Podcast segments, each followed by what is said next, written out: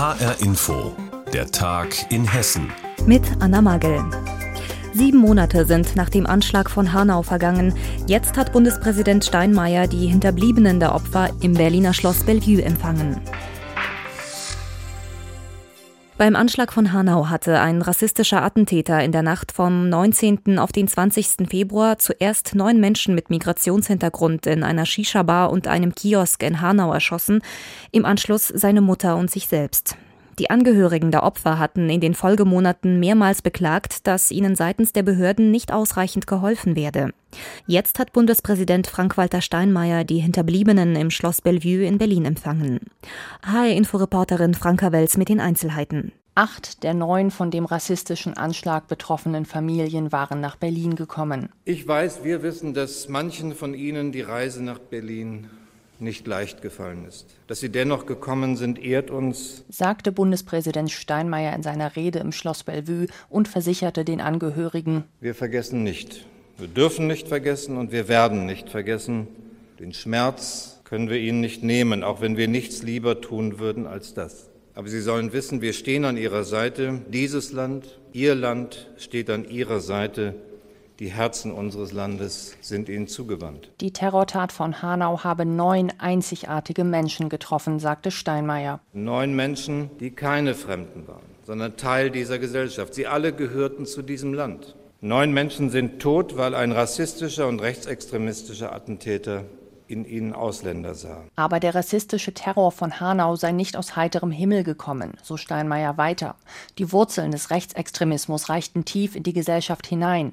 Ein ernstes und drängendes Problem, das auch in Zeiten von Corona nie aus den Augen verloren werden dürfe. Die Toten würden nicht vergessen, sagte Steinmeier und die Erinnerung fordere und verpflichte. Es ist die Pflicht unseres Staates und seiner Sicherheitskräfte, jeden Menschen in unserem Land zu schützen unabhängig von seiner Herkunft, seinem Glauben und seiner Hautfarbe. Rechtsterroristische Attentate wie die Anschläge von Hanau, von Halle oder das Oktoberfestattentat vor 40 Jahren in München mahnten den Staaten noch mehr zu tun, damit niemand im Land sich ungeschützt fühlen müsse. Aber auch jeder Einzelne sei gefordert im Kampf gegen Hass und Gewalt. Im Anschluss zog sich Steinmeier mit den Angehörigen zum Gespräch zurück. Jede Familiengruppe konnte einzeln mit dem Bundespräsidenten, mit Bundesinnenminister Horst Seehofer und dem Opferbeauftragten der Bundesregierung Edgar Franke sprechen. Das Bundespräsidialamt hatte diese Form gewählt, um möglichst gut auf die jeweiligen Bedürfnisse und die Situation jeder Familie eingehen zu können. Said Etris Hashemi hat den Anschlag, bei dem sein jüngerer Bruder Said Nessa starb, schwer verletzt überlebt. Ihm war wichtig, dieselbe Forderung, die wir seit Monaten stellen, ist, dass äh, lückenlos aufgeklärt wird, dass äh, Konsequenzen darauf folgen. Und wir hoffen, dass es schwieriger gemacht wird für die Täter überhaupt an Waffen und an solche Werkzeuge ranzukommen, dass die überhaupt so eine Tat vollbringen können. Neben politischen Forderungen ging es in den Gesprächen aber auch um ganz praktische Fragen, wie finanzielle Probleme der betroffenen Familien, bei allem Schmerz, bei allen Problemen. Den Mitgliedern der betroffenen Familien war hinterher anzusehen, dass es ihnen gut getan hatte, gehört und ernst genommen geworden zu sein. Immerhin ein kleiner Trost. Bundespräsident Steinmeier hat Hinterbliebene der Anschlagsopfer von Hanau im Berliner Schloss Bellevue empfangen. Bei einer Ansprache mahnte das Staatsoberhaupt zu mehr Engagement gegen Rassismus. Franka Wels hat uns darüber informiert. Für das Land Hessen hat in dieser Woche ein Geldgeschäft begonnen, das Finanzprofis die Haare zu Berge stehen lässt. Hessen hat sich verpflichtet, für Kredite in Höhe von einer Milliarde Euro 3,6 Prozent Zinsen zu bezahlen und das 40 Jahre lang.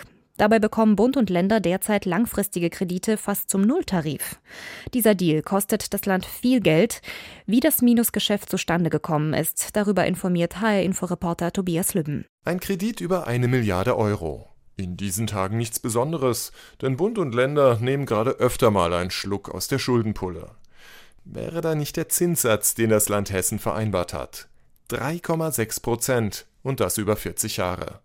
Den Finanzprofi und früheren Investmentbanker Rainer Voss schüttelt es da. Das ist ein Geschäft, das nicht in diese Zeit passt. Weil ähm, die Zinsen heute ganz woanders sind. Teurer Spaß. Hochgerechnet auf die Laufzeit dürften sich die Mehrkosten im Vergleich zu jetzt angebotenen Krediten auf über eine Milliarde Euro belaufen. Zu verstehen ist das nur mit der Vorgeschichte. Die beginnt 2011, vor neun Jahren. Im hessischen Finanzministerium glaubt man damals, die Zinsen hätten einen absoluten Tiefpunkt erreicht. Man will sich das Zinsniveau auf Jahre hinaus sichern. Und zwar mit sogenannten Zinsswaps. Das sind Tauschverträge mit Banken. Die Bank zahlt immer den aktuellen Marktzins und das Land zahlt der Bank dafür im Gegenzug einen fest vereinbarten Zinssatz, zum Beispiel die 3,6 Prozent. Damals ist das günstig und das Land schließt deshalb gleich Swaps für die nächsten zehn Jahre im Voraus ab. Dumm nur für das Land, die Zinsen kennen fortan nur noch eine Richtung, und zwar nach unten. Die Bank zahlt immer weniger, das Land aber muss einen Zins zahlen, der absurd hoch wirkt.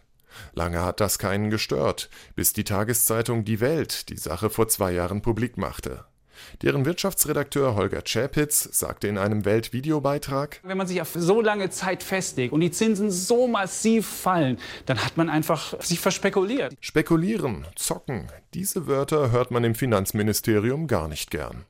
Man zocke nicht mit Steuergeld. Im Gegenteil, die Geschäfte hätten die Zinsen planbar gemacht und das auf einem, aus damaliger Sicht, niedrigen Niveau. Aber auch dieses Argument gilt inzwischen nicht mehr und das liegt an einer Klausel im Kleingedruckten der Verträge. Wenn nämlich der aktuelle Marktzins negativ ist, so wie jetzt, dann muss das Land nicht nur den vereinbarten Festzins zahlen, sondern auch noch den negativen Zins dazu. Das Land zahlt doppelt.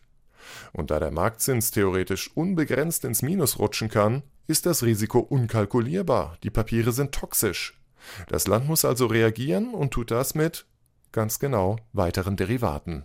Das Land schließt jetzt genau die entgegengesetzten Geschäfte mit den Banken ab. Und unter dem Strich soll sich alles ausgleichen. Tatsächlich lässt sich das Negativzinsrisiko damit absichern.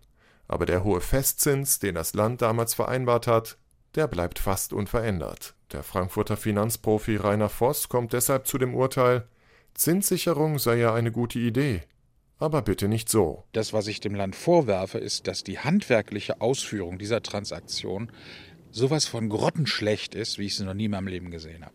Die Landesregierung steht in der Kritik wegen umstrittener Zinsgeschäfte. Über die Hintergründe informierte uns Tobias Lübben.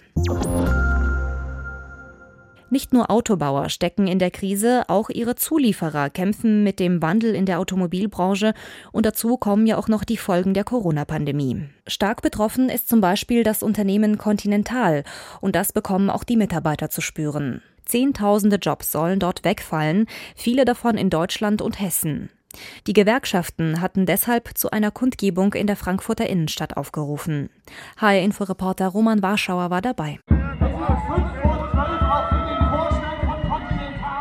Symbolisch um fünf vor zwölf begann die Kundgebung mit mehreren hundert Teilnehmern an der Frankfurter Hauptwache. Kontinentalmitarbeiter aus den hessischen Standorten, aber auch etwa aus Aachen, wie dieser Mitarbeiter. Wir kommen gerade von der Nachtschicht. Wir hatten bis 6 Uhr Nachtschicht und protestieren hier, weil unser Werk zugemacht werden soll.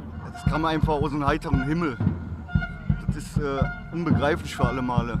Laut der Gewerkschaft IGBCE waren aus dem Reifenwerk in Aachen rund 450 Teilnehmer mit Bussen nach Frankfurt gereist. Deutschlandweit sind rund 15.000 Arbeitsplätze bei Continental bedroht. Alleine in Hessen könnten es 5.000 sein. Während am Standort in Frankfurt zum Beispiel 500 Stellen wegfallen sollen, soll in Karben in der Wetterau der Standort mit gut 1.000 Mitarbeitern gleich ganz dicht gemacht werden. Die Meldung sei ein Schock gewesen, sagt ein Mitarbeiter aus Karben. Es war die Hölle erstmal. Ja. Es war, wir haben es einfach kalt rübergebracht bekommen und ähm, deswegen sind wir hier um die Solidarität zu fordern und zu zeigen mit allen Standorten. Ja. Also wir werden kämpfen, wir werden das nicht einfach so hinnehmen. Die erste Schockstarre ist überwunden. Eine seit Jahren rückläufige Autoproduktion, die Umstellung auf die Elektromobilität und nun noch die Corona-Krise. So erklärt Continental die Notwendigkeit des Stellenabbaus. Mitarbeiter, Betriebsräte und Gewerkschafter vermuten allerdings etwas ganz anderes dahinter. Michael Erhardt von der IG Metall Frankfurt. Wir haben in unserem Organisationsbereich allein in Karben mit einem Ergänzungstarifvertrag 52 Millionen Euro im Prinzip an Ergebnisbeitrag geleistet gerechnet. Äh, in Babenhausen sind über 100 Millionen, die da zusammengekommen sind. Dieses Geld ist dazu genutzt worden, um in Niedriglohnländern äh, wie in Litauen Produktion aufzubauen. Und die Produktion wird jetzt gefüllt. Das ist das, was die vorhaben. Zum Ende der Kundgebung zogen die Teilnehmer noch einmal vor die nahegelegene Frankfurter Börse, um auch hier Präsenz zu zeigen. Denn Continental ist börsennotiert. Noch einmal Gewerkschafter Michael Erhardt. Wir machen hier richtig Druck dafür, dass der Vorstand begreift, dass er so mit den Leuten nicht umgehen kann. Nächste Woche ist eine Aufsichtsratssitzung. Da haben Sie Gelegenheit umzudenken. Wir werden es erleben und wir werden hier keine Ruhe geben, bevor die Arbeitsplätze gesichert sind. Mitarbeiter von Continental haben jetzt in Frankfurt demonstriert, weil das Unternehmen plant, tausende Jobs zu streichen. Infos dazu waren das von Roman Warschauer. Auch wenn wir nicht in der Nähe eines Atomkraftwerkes leben, wir sind täglich einer radioaktiven Strahlung ausgesetzt. Etwa im Flugzeug, manchmal auch durch den Verzehr von Lebensmitteln, aber auch zu Hause in unserer eigenen Wohnung. Eine der Ursachen ist ein Gas, das überall in der Natur vorkommt, nämlich Radon. Damit beschäftigt sich das Radonzentrum, das jetzt an der Technischen Hochschule Mittelhessen eröffnet wurde. HR-Inforeporter Klaus Pradella berichtet. Man kann es nicht sehen, nicht riechen, nicht hören und auch nicht schmecken, und doch kommt Radon in unterschiedlicher Konzentration überall in unserer Umwelt vor. Gefährlich kann es werden, wenn das Gas durch Risse oder Löcher in der Bodenplatte aus dem Untergrund in unsere Häuser gelangt und sich dann in den Räumen sammelt, sagt der Gießener Strahlenforscher Professor Joachim Precko. Das, was wir so in normalen Wohnungen jedes Jahr so abkriegen, das entspricht so ungefähr fünf Röntgenaufnahmen. Und fünf Röntgenaufnahmen würde man sich ja schon überlegen, ob man die haben will. Ich würde sie nicht als gefährlich bezeichnen, aber ein gewisses Risiko steckt da schon hinter und demzufolge ordnen wir auch dem Radon ein ähnlich großes Risiko Risiko zu. Damit ist etwa ein Viertel unserer Gesamtstrahlenbelastung auf Radon zurückzuführen.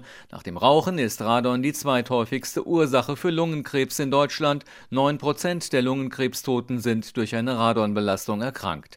Aber nicht alle Regionen in Hessen sind gleich stark betroffen. Die Datenbasis ist noch verhältnismäßig dünn. Wir sind gerade dabei, flächendeckend Bodenmessungen zu machen, um die Frage besser beantworten zu können. Aber tendenziell haben wir einen Bereich in Südhessen, wo wir etwas mehr Radonaktivitätskonzentrationen haben. Rund um den Odenwald gibt es also Bereiche, von denen wir das zumindest vermuten. Und ganz im Norden von Hessen, vielleicht so in der Gegend von Kassel, gibt es vielleicht einzelne kleine Regionen, ja, bei denen man sowas vielleicht auch erwarten könnte. Überall dort, wo der Urangehalt in tieferen Erdschichten recht hoch ist. Genaueres sollen nun aber Messungen ergeben, die vom Hessischen Radonzentrum in Gießen koordiniert werden. Außer den Messungen hat das Zentrum noch eine ganze Reihe von weiteren Aufgaben, erklärt Geschäftsführer Till Kuske. Wir forschen auch noch, wir versuchen Forschungsprojekte zu koordinieren, eigene Forschungsprojekte durchzuführen, wir versuchen Netzwerke zu bilden zwischen der Baubranche und denen, die forschen und wir bilden äh, Radon-Fachpersonen aus ab nächstem Jahr. Also wir haben ein ganz gutes Pensum, was wir da so abzuarbeiten haben jetzt. Die wichtigste Aufgabe, die Aufklärung der Bevölkerung. Denn Radon ist bei den Menschen weitgehend unbekannt, hat Annalisa Grund gerade in ihrer Masterarbeit an der Technischen Hochschule Mittelhessen festgestellt. Wir müssen die Menschen informieren, damit sie selber messen.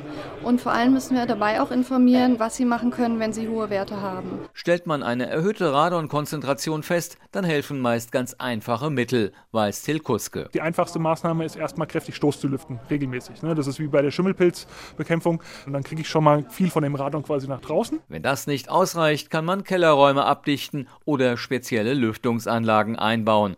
Auch hier berät das Hessische Radonzentrum. Klaus Bradella über das Hessische Radonzentrum. Das ist jetzt an der Technischen Universität Mittelhessen eröffnet worden. Und das war der Tag in Hessen mit Anna Magel. Die Sendung gibt es auch wie immer als Podcast in der ARD Audiothek.